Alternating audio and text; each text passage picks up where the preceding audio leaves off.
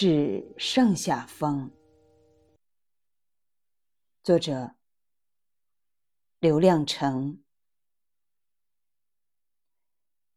我想听风从很远处刮来的声音，听树叶和草屑撞到墙上的声音，听那根拴牛的榆木桩划破天空的声音。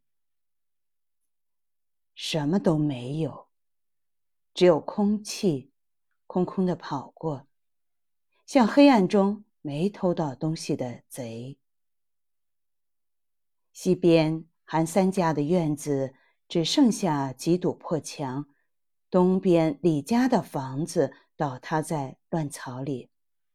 风从荒野到荒野，穿过我们家空荡荡的院子，再没有那扇一开一合的院门，像一个掰着指头的人。一下一下的数着风，再没有卷棚上的高高草垛，让每一场风都撕走一些，再撕走一些，把呜呜的撕草声都留在夜里。风刮开院门时是一种声音。父亲夜里起来去顶住院门时，又是另一种声音。风被挡住了。风在院外呼喊，像我们家的一个人回来晚了，进不了门。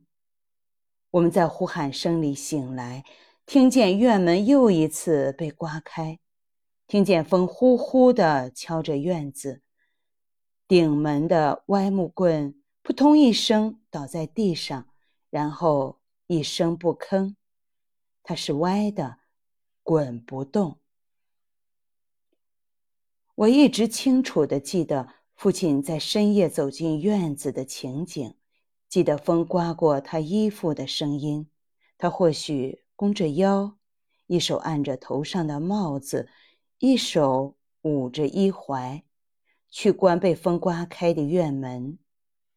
刮风的夜晚。我们都不敢出去，或者装睡不愿出去，躺在炕上。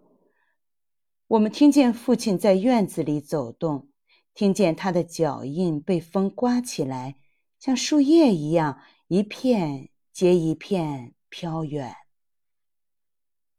那样的夜晚，我总有一种隐隐的担心，门大敞着。我总是害怕父亲会顶着风走出院门，走过马路，穿过路那边韩三家的院子，一直走进西边的荒野里，不再回来。